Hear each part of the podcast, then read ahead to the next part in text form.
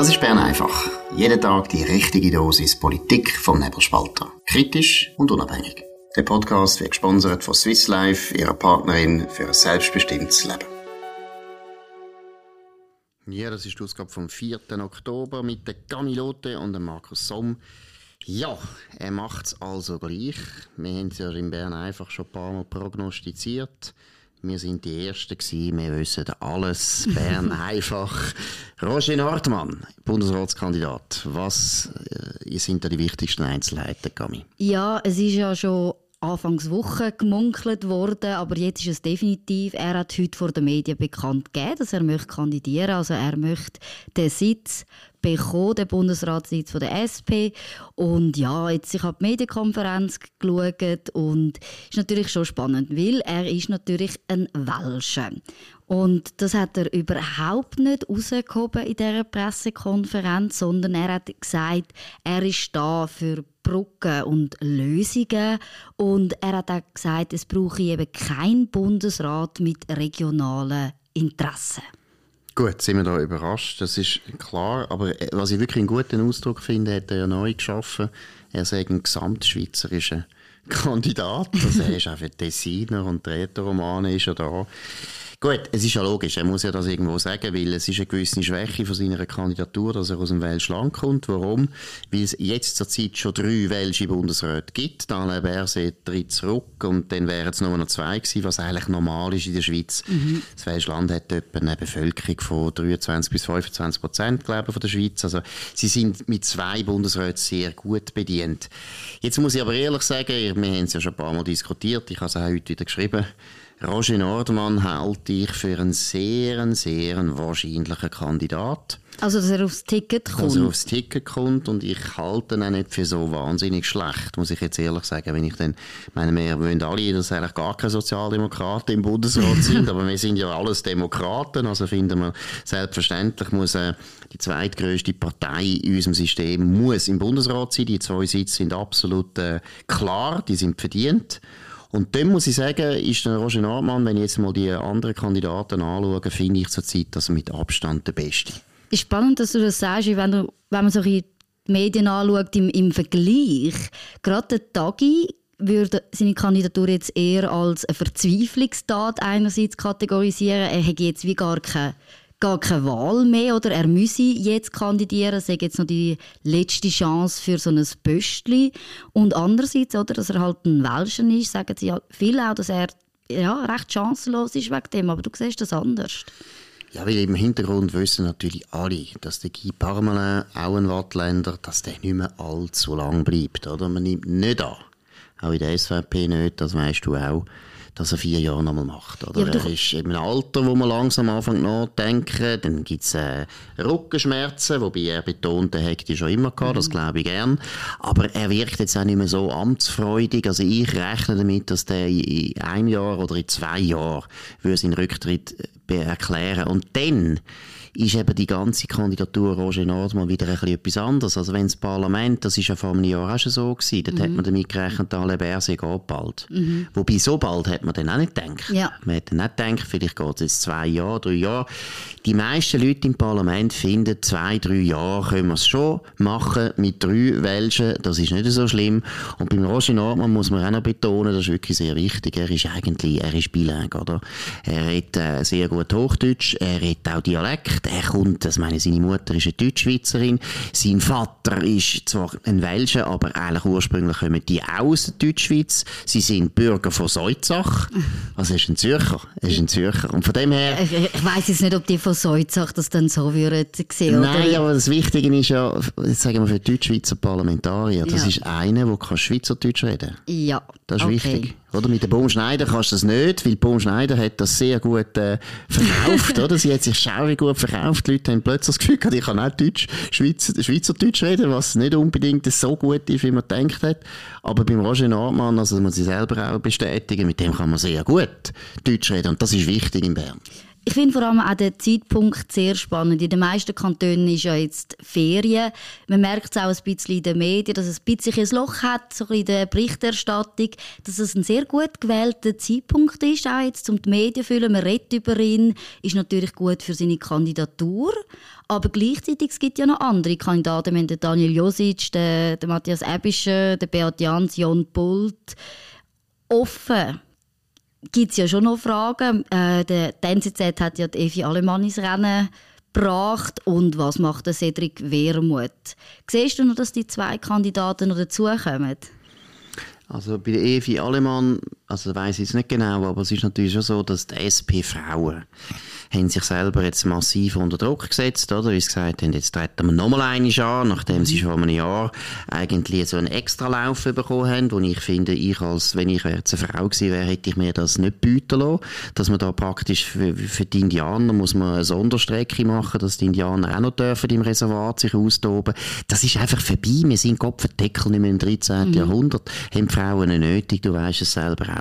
Und jetzt sind sie äh, unter Druck, sie müssen überbringen. Die Evi Alemann hat man eigentlich schon vor einem Jahr ein das Gefühl gehabt, ja, die hat jetzt wirklich noch kleine Kinder und hat eigentlich auch das immer wieder betont, mhm. was das für eine irrsinnige Eigenschaft ist, ist nicht so vertrauenerweckend, also sie halte ich nicht für eine starke Kandidatin, aber Cedric Wermuth ist ein sehr starker Kandidat. Und dort würde ich jetzt wirklich sagen, das haben wir auch schon ein paar Mal gesagt, und da bin ich, bleibe ich dabei, wenn die SP gewinnt, und gewinnen heisst bei der SP sicher halten, wenn nicht mhm. das Prozentli zulegen, dann ist der Cedric Wermuth ein grosser Wahlsieger für die Linken. Und dann wird er antreten, da bin ich überzeugt. Und dann gibt es einen Zweikampf zwischen Nordmann und Wermuth, weil das sind schon Büffel. Oder, meine, das muss man schon sehen, jetzt auch, wenn man die anderen Kandidaten anschaut, wenn man ganz schnell durchgehen. Daniel Josic hat keine Chance, der hat sich vor einem Jahr einfach unmöglich gemacht in dieser Fraktion. Aus meiner Sicht nicht, aber es ist jetzt halt so. Und bei der SP ist die ganze Frauenfrage ist ein Tabu. Das ist wichtig. Da hat Daniel Josic völlig falsch kalkuliert. Und sie sind nachträgend. Das glaube ich nicht, dass er eine Chance hat. Ja, also beim Daniel Josic ist ja wirklich die grösste Hürde, die ich vor allem für ihn gesehen wäre, überhaupt auf das Ticket zu kommen. Ich sehe es sehe die Situation aber schon anders, dass wenn er es tatsächlich würde aufs Ticket schaffen dass er extrem gute Chancen hat im Parlament. Seine Hürde liegt ja wie vorher. Ja, wobei da muss ich jetzt also sagen, Nordmann ändert das ein bisschen. Ich finde auch, vorher habe ich jetzt immer gesagt, Josic wäre eindeutig der beste Kandidat, wenn er das Ticket mhm. äh, überwunden hat. Wenn er dort auf dem Ticket wird, dann ist er gewählt. Jetzt muss ich sagen, wenn es ein Ticket gibt in Nordmann Josic, bin ich nicht ganz sicher. Weil es gibt noch recht viele Bürgerliche, die jetzt finden, mit dem Nordmann kann man auch zusammenarbeiten. Mhm. Ist auch gut. Und äh, von dem her, Josic ist einfach sehr stark im Ständerat. Im Ständerat hat er enorm viel Unterstützung. Aber wie gesagt, ich glaube nicht, dass er aufs Ticket kommt. Dann gibt es die anderen Kandidaten, Jans, Ebischer, glaube ich, sind schon in der zweiten Reihe. Ebischer, halt Bern ist natürlich schon auch, hätte ich jetzt schon gesagt, das Problem. Beat Jans, hast du nicht das Gefühl, dass da vielleicht auch ein bisschen Wiedergutmachungswille da ist gegenüber Basel? Ich glaube, Basel ist einfach nicht beliebt. Ich, meine, ich, habe, ja, ich habe ja gearbeitet in Basel. Und Basel haben eine Art mit deren Eidgenossenschaft umzugehen, die suboptimal ist, oder? Sie haben einfach, äh, sie machen erstens den Eindruck, sie sagen immer ein bisschen arrogant, was nicht immer stimmt. Das hat nur mit dem Dialekt zu tun, aber sie tun sich halt schon auch immer wieder abschotten, hocken da in ihrer eigenen Stadt am Reich, äh, Rheinknie und knüllen sich dort rein und irgendwie äh, hat man immer wieder das Gefühl, ihr, ihr checkt nicht, wie die, wie die Politik in Bern mhm. läuft. Und der Beat Jans hat das Problem, glaube ich, das Hauptproblem, das ist jetzt nicht, er Basler ist, er ist einfach jetzt schon länger weg vom Parlament. Und im Parlament läuft schon so, die Leute, die man kennt, die stehen einfach grundsätzlich mal besser da. Besser da. Mhm. Das ist ein neues Parlament, das wird neu gewählt, da gibt es sowieso schon ziemlich viele, die einem nicht kennen. Mhm. Und beim Jans ist jetzt noch Zeit verstrichen, also da kennt man vielleicht die Hälfte noch vom Parlament, das lange meistens nicht. Das ist der Grund, warum der Beat Jans keine Chance hat. Jon Pult kann ich nicht so einschätzen. Der ist stark in der Fraktion. Der könnte sehr wohl aufs Ticket kommen. Ist bei den Bürgerlichen aber nicht sehr beliebt. Und wie gesagt, ich finde, beim Roger Nordmann ist einfach, oder, wenn du Fraktionschef bist von der SP, mhm. dann hast du dauernd mit den anderen Parteien zu tun. Und du hast viel mit denen verhandelt. Und von dem her glaube ich, der Norman ist wirklich gut vernetzt. Der ist nicht unbeliebt. Auch übrigens der Cedric Wermuth ist nicht so mhm. unbeliebt. Also auch der wäre auch ein starker Kandidat. Beim Cedric Wermuth ist wahrscheinlich auch die Erwartung da, dass wenn er seine Kandidatur bekannt gibt, dass er das natürlich erst nach den Wahlen macht und jetzt nicht wird vorher sich dazu äußern. Grundsätzlich Jon Pult ist auch immer noch eine offene Frage, obwohl die SP natürlich in Graubünden ja, eigentlich kein Thema ist. Aber man könnte irgendwie so ein Minderheitsargument bringen, weil es ja der SP wie nicht so ungelegen würde kommen, nicht? Ja, ich weiss nicht, ob man Bündner wirklich, Bündner wirklich als eine Minderheit anschaut. Ja, für die SP schon. Ja, und wir, haben schon, wir haben schon Tessiner, das ist auch schon eine periphere Region. Wir haben die Jurassierin, das ist noch extremer, das ist noch viel peripherer. Also ich würde jetzt sagen, Peripherie ist langsam gut ausgerüstet, oder, im Bundesrat. Ich glaube nicht, man hat schon eher das Gefühl, es sollten wieder mal die Regionen drankommen, die wichtig sind. Und das wäre eigentlich die Innerschweiz. Dann ist eben, Wermut ist Aargau. Aargau ist immer gut. Aargau ist so ein Durchschnittskanton, oder? Das ist Mittelland. Das wäre nicht so, für viele Bürgerliche wäre das sicher gut. Ostschweizer müsste es haben. Bündner gelten nicht richtig als mhm. Ostschweizer, oder? Das ist nicht das Gleiche. Ja, am Schluss vom Tag ist dann einfach ein Waldländer vielleicht, oder? Also ich keine Ahnung. Aber was ist denn bei dir, Gami, jetzt, wenn du einfach mal sagen, die Kandidat und du müsstest, ist ja durchaus möglich, dass du, dass du im Nationalrat bist dann im Dezember, oder? Was wir ja nicht hoffen, ich sage es ehrlich, ich hoffe es nicht. Trotzdem wählen sie. Nein, aber wer würdest du wählen? Weil man muss ja einen Sozialdemokrat wählen. Ja, genau. Aber dann würde ich ja gebunden sein natürlich, als, als treue SVPlerin bin ich ja dann gebunden, jemanden zu wählen vom Ticket. Aber mein persönlicher Favorit ist natürlich der Daniel Josic. Das, das wird so, so bleiben. Das wird sich nicht ändern. Aber ich bin noch gespalten, wer wirklich aufs Ticket kommt. Ich glaube, es wird ganz, ganz spannend und ich bin mir nicht so sicher, ob ich diesen Evi allemal dann doch nicht noch als Frau kann ein gutes Rennen machen kann. Aber wenn ich dann die Wahl hätte und im Rat hocken und äh, Daniel Josic dem Ticket wäre, wäre es klar. Gut, in dem Fall sind wir gespannt, ob Gamilote der Daniel Josic Nationalrat kommt und der kann wählen oder nicht. Ja gut, sehen wir dann. Ein anderes gutes Thema, Tinder. Tinder hat sich herausgestellt auch als eine unglaublich gute Wahlwerbungsmaschine. Um was geht es da genau, Gabi?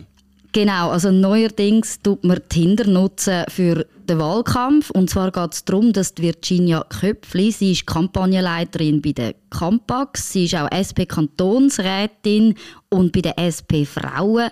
Sie hat mit 30 Aktivisten und Aktivistinnen so Tinder-Profil gemacht. Und eben, das ist eigentlich eine Dating-App oder unter Jüngeren würde man eigentlich sagen, einfach eine Sex-App. Aber dort tut man dann, ja, man tut swipen, tut den Kontakt suchen mit anderen Männern oder Frauen und die werden dann angeschrieben. Und sie hat so Chats teilt. Und jetzt, wie muss man sich das vorstellen? Also, irgendein Mann hat ihr geschrieben, «Hoi, wunderschönes Lachen». Und ihre Antwort darauf war, «Merci, was mich definitiv zum Lachen würde bringen, ist, wenn du Ja zum Klimagesetz stimmst. Hast schon abgestimmt. Ich nehme an, bei der Wahl ist es jetzt ähnlich. Hast du mich schon gewählt? Eben, das Vorbild ist eben Klimaschutzkampagnen, oder? Genau. Dann haben sie das gemacht. Und das ist also wirklich eine grosse Enttäuschung natürlich für die Kunden von Tinder. Also die haben das Gefühl, sie hätten da ein Date vor sich.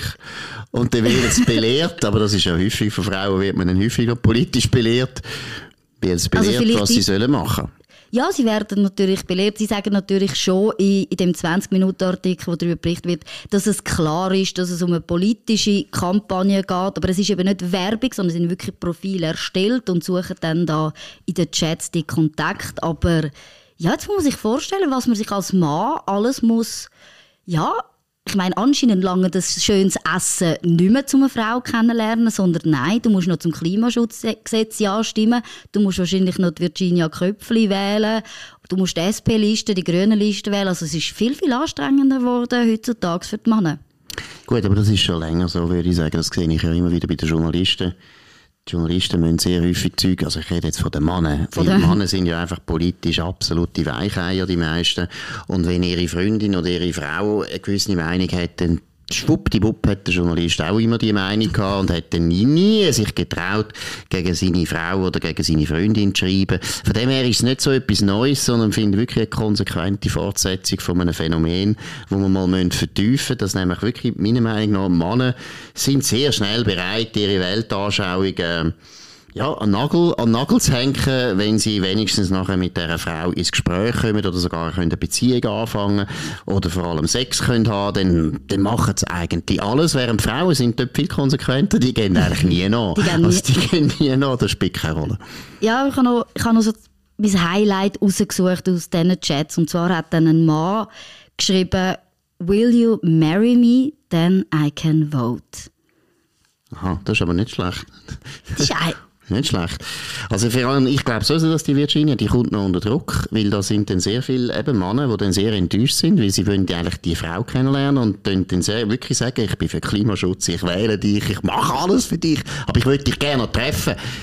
Was Ja. macht sie denn? Nein, vielleicht ist es sogar viel, viel besser. Weil stell dir vor, du machst ein Date mit ihr ab und das Einzige, was sie macht, ist über das Klimaschutzgesetz reden. Und Mhm. dann musst du das Essen noch am Schluss, wie du ein anständiger und höflicher Mann bist, zahlen. Mhm. Jetzt weisst du es wenigstens von Anfang an. Genau, also das Klimaschutzgesetz gut äh, finden, nein, also es tut mir leid, Virginia Köpfli, kein Interesse, sie kennenzulernen, interessiert mich überhaupt nicht. Gut, schauen wir weiter, wie es da, ob das wirklich Erfolg hat und ob sie dann gewählt wird, das ist ja eigentlich das Ziel. Wir gehen zu einem neuen Thema, das EU-Parlament hat ungewöhnlich lang über die Schweiz diskutiert, 35 Minuten, hat aber fast niemand interessiert, es ist alles vor leeren Rängen aber doch haben dann die wenigen, die dort sind, die haben alle anscheinend etwas zu sagen gehabt. Wichtigste Erkenntnis, Gami. Ja, genau. Es ist in dem Sinne um Beziehung zu der Schweiz gegangen im EU-Parlament. Es hat eben einen Bericht gegeben aus dem Außenpolitischen Ausschuss und dort wird grundsätzlich festgehalten, die grössten Streitpunkte sind immer noch die Rolle vom EuGH. Es ist aber auch äh, die Frage vom, vom Lohnschutz, also das Ausmaß. Und in dem Bericht steht dann auch noch ein bisschen weiter, wo dann ein bisschen neben dieser Debatte war, dass man sagt, bilaterale System, wie man jetzt mit der Schweiz hat, das sei veraltet, es sei besser, einen Paketansatz zu haben mit der Schweiz. Man möchte auch, dass die Schweiz mehr Kohäsionsbeiträge zahlt. Es ist natürlich ganz wichtig, dass man da mehr, mehr Geld schickt und auch im Stromsektor, dass man Übernahme hat von, von grünen Regelungen von dem Green Deal. Also eigentlich so die Wunschliste von der EU ist in dem Bericht drin. gewesen. Genau, es geht aber noch weiter. Also man hat dann eben auch noch moniert, dass da bei der Waffenlieferung die Schweiz so kompliziert mhm. Äh, man hat zwar begrüßt, dass wir die Sanktionen übernommen haben. Also man merkt einfach, es geht eben schon lange nicht mehr einfach nur um die bilateralen Verträge. Es geht nicht um den Binnenmeerzugang, wo ja bei uns immer das Argument ist, ja, da müssen wir uns halt fügen, weil das ist so wichtig für die Wirtschaft. Nein, es geht wirklich um Kolonisierung. Also die, die, die EU will offensichtlich, dass wir eigentlich ein faktisches Mitglied sind und praktisch alles genau gleich machen wie sie. Überall gleich denken, überall gleich lachen, überall die gleichen Fehler machen. Das vor allem ist wichtig, weil das regt die EU vielleicht am meisten auf, dass wir gewisse Fehler nicht machen und dann geht es uns besser. Aber mein Eindruck ist jetzt ehrlich, obwohl die 35 Minuten geredet haben, es ist also gar nichts Neues rausgekommen, das haben wir alles schon kennt, mhm. ist so ab der Stange, es ist so ein bisschen das, was alle unsere Brüsseler Journalisten, die natürlich immer gebrieft werden von den gleichen Leuten von der EU, auch die ganze Zeit berichten. Mhm. Es ist nichts. Und meiner Meinung nach ist es eigentlich eher ein Ausdruck dafür, da läuft nicht mehr wahnsinnig viel zwischen den Beziehungen irgendwo. Also die Beziehungen sind eben gar nicht das Problem, die laufen tipptopp. Aber die Weiterentwicklung, die uns da immer eingeredet werden, ja. Es ist nichts Neues, da hast recht, aber andererseits, es ist auch nichts Neues. Die EU hat das gemacht, was sie kann, Bürokratie, und zwar einen Bericht erstellen. Man hat 35 Minuten eingeplant, um über den Bericht zu reden. Also eigentlich typische Bürokratieabläufe in der EU. Das ist natürlich auch nichts Neues dran gewesen. Genau, und die armen Sicher, die das haben noch lesen. Ich tue jetzt den Bericht auch lesen. ist von einem Österreicher und deshalb interessiert es mich auch, weil Österreich doch eigentlich noch ein interessantes Land ist und ab und zu ein eine andere Sicht hat als die grossen Länder in der EU, aber mal schauen. Gut, wir kommen noch zum letzten Thema. Es ist so ein bisschen, wie soll ich sagen, das ist jetzt wieder so eine typische ja, würde ich jetzt sagen, Journalistendiskussion. ja, wie sieht's aus? Wird es 2023 äh, äh, Frauenwählen geben oder nicht? So wie 2019. Was wir natürlich begrüßen. Das geht wieder, das sind alles männliche Journalisten, die den Schrott erzählen, damit sie daheim äh, keinen Krach bekommen mit ihrer Frau. Deshalb sind sie alle so unglaublich super feministisch. Mein, mein, übrigens, mein Rat an alle Frauen, misstrauen diesen Frömmler. misstrauen diesen feministischen Frömmler. Das sind meistens die, die mühsamsten Männer, die es überhaupt gibt. Aber Gibt es jetzt die Frauenwelle noch einmal oder nicht? Gami, du bist selber eine Frau, du rettest jetzt mit dieser Welle ins, in, in, in, ins Parlament. Nein, was meinst du? Hast, äh, wie siehst du es? Ja, es ist vor allem darum gegangen, dass man sagt, jeder zehnte Frauensitz könnte jetzt verloren gehen Jeder, eben, jeder Zehnte. Und der Grund dafür, sind wir ehrlich, das liegt daran, dass vor allem ja die Grünen schwächeln. Und wenn man Prognosen anschaut, man rechnet einen Verlust zwei bis drei Prozentpunkte bei den Grünen. Und man hat ja gesehen, sind ja vor allem die, die vor allem sehr viele Frauen motiviert haben zu kandidieren. Ja, Frauenwahl ist es gewesen, aber jetzt ist es so, also es so ein bisschen total erzwungene Diskussion, als würde jetzt der Untergang von der Schweizer Politik kommen, wenn jetzt wieder ein paar weniger Frauen, also jede zehnte Frauensitz weniger dort wäre, total übertrieben. Also erstens übertrieben, was zweitens ist schon interessant, nimmt mich Wunder, ob eben die Wähler überhaupt, jetzt mal sagen wir die bürgerlichen Wähler, bei den Linken ist es offensichtlich, dort sind ja Männer sehr systematisch gestrichen worden das letzte mhm. Jahr, vor vier Jahren sind deswegen auch recht viele Männer rausgefallen und massakriert worden. Bei den Bürgerlichen, glaube ich, läuft das eigentlich nicht. Ich habe das Gefühl, der bürgerliche Wähler ist dort ein bisschen agnostischer. Wie erlebst es du jetzt gerade? Die SVP hat ja den absoluten Superruf, total total frauenfindlich. Das ist die konservative Partei. Wie erlebst du das?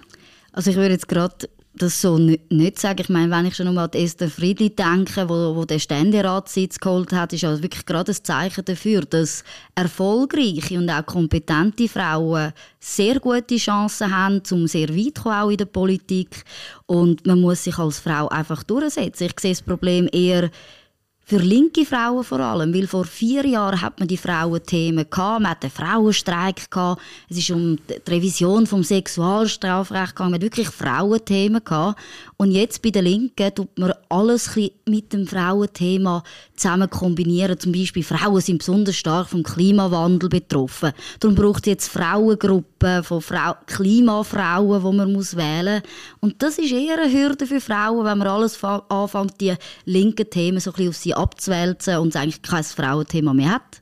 Genau, das ist der eine Punkt. Und der andere, wo mir jetzt auch gerade da, wo du gesagt hast, ein bisschen auf eine Idee gebracht hat, oder? Ich will sogar so weit gehen und sagen, ja, vielleicht ist jetzt die Kampagne, die die SP macht, und eigentlich habe ich jetzt immer gefunden, das ist schon eine rechte Leistung, dass sie die Krankenkassenprämie, die Kopfendeckel eigentlich ja, kein Thema gewesen sind vor zwei Monaten, jetzt plötzlich zu einem grossen Thema machen. Jetzt nimmt mich noch Wunder.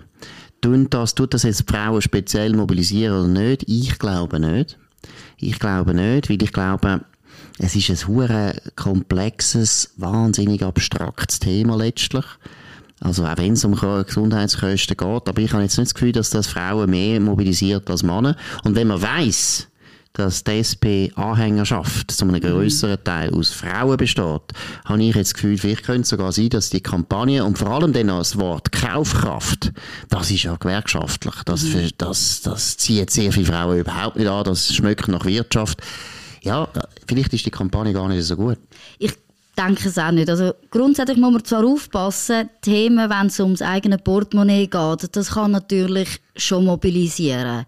Das ist schon sehr, sehr emotional, wenn man natürlich am Schluss vom Monat nicht, nicht genug hält. Aber nicht, meinst Frauen? Das einzige Argument, wenn man würde das auf die Frau überwälzen, ist es total brüds und bürgerliches, in dem Sinn, dass man sagt, die Frau ist immer noch die, die die Heime das Haushaltskessel führt und sagt, für was Geld ausgegeben wird und die darum am besten weiß, wie teuer die Krankenkassenprämien sind für die Familie. Das wäre für mich das einzige Argument. Ja, aber da würde ich sagen, das gilt jetzt eher für bürgerliche genau. Haushalte. Oder? Erstens sind das dann vielleicht eher eben, eben Hausfrauen. Mhm. Das ist das eine. Aber das Zweite ist auch ein bisschen, ich würde jetzt unterstellen, die linke Frau, und deshalb sind die Linken auch bei den Frauen so im höheren Kurs, sie sind sehr moralisch. Oder? Sie sind mhm. sehr moralisch. Sie interessieren moralische Themen, eben Klimagerechtigkeit und das kommen dann alle Begriffe, oder Rassismus oder eben Sexismus oder Diskriminierung von Minderheiten oder Diskriminierung von Frauen. Das sind alles sehr moralisch mhm. aufgeladene Themen. Da bin ich überzeugt, dass das vor allem linke Frauen stark anzieht, während bei den linken Männern, glaube ich, ein bisschen weniger. Und bei den bürgerlichen Frauen, glaube ich, ist es eben nicht so ein Thema. Dort ist Moral viel weniger politisch. Die, die bürgerlichen Frauen sind zwar sehr moralisch, sie sind teilweise auch sehr religiös zum Beispiel. Mhm. Und die tun das nicht verwechseln mit Politik. Mhm. Politik und Moral sind zwei verschiedene Sachen. Bei den Linken ist das Gleiche. Man sieht vielleicht bei der Moral sieht man in ganz seltenen Bereichen, wenn es vor allem um Gesellschaftspolitik geht, gerade bei den Themen Ehe für alle oder Abtreibungen. Dort würde ich schon sagen, dass bei bürgerlichen Frauen oder vor allem auch, wo der christliche Glaube eine sehr starke Rolle spielt, dass dort Moral dann doch in die Politik hineinkommt. Aber im Grossen, wirklich so im grossen Ganzen, eben spielt die Moral keine Rolle. Genau, jetzt schauen wir mal, wie es für die SP rauskommt. Ich bin immer noch der Meinung, die SP wird wahrscheinlich schon zulegen, aber hoffentlich im negativen Bereich. Gut, schauen wir weiter. Das war von Bayern einfach mit der Camilote und dem Markus Sommer am 4. Oktober 2023 auf nebelspalter.ch. Ihr könnt uns abonnieren auf nebelspalter.ch, auf Spotify, Apple Podcast und so weiter. Tönt uns weiterempfehlen, tönt von uns reden, tönt uns vor allem hoch bewerten. Das würde uns sehr freuen. Und wir hören uns wieder morgen zur gleichen Zeit auf dem gleichen Kanal. Bis dann, habt eine gute Zeit. Das war Bern einfach, gesponsert von Swiss Life, ihrer Partnerin für ein selbstbestimmtes Leben.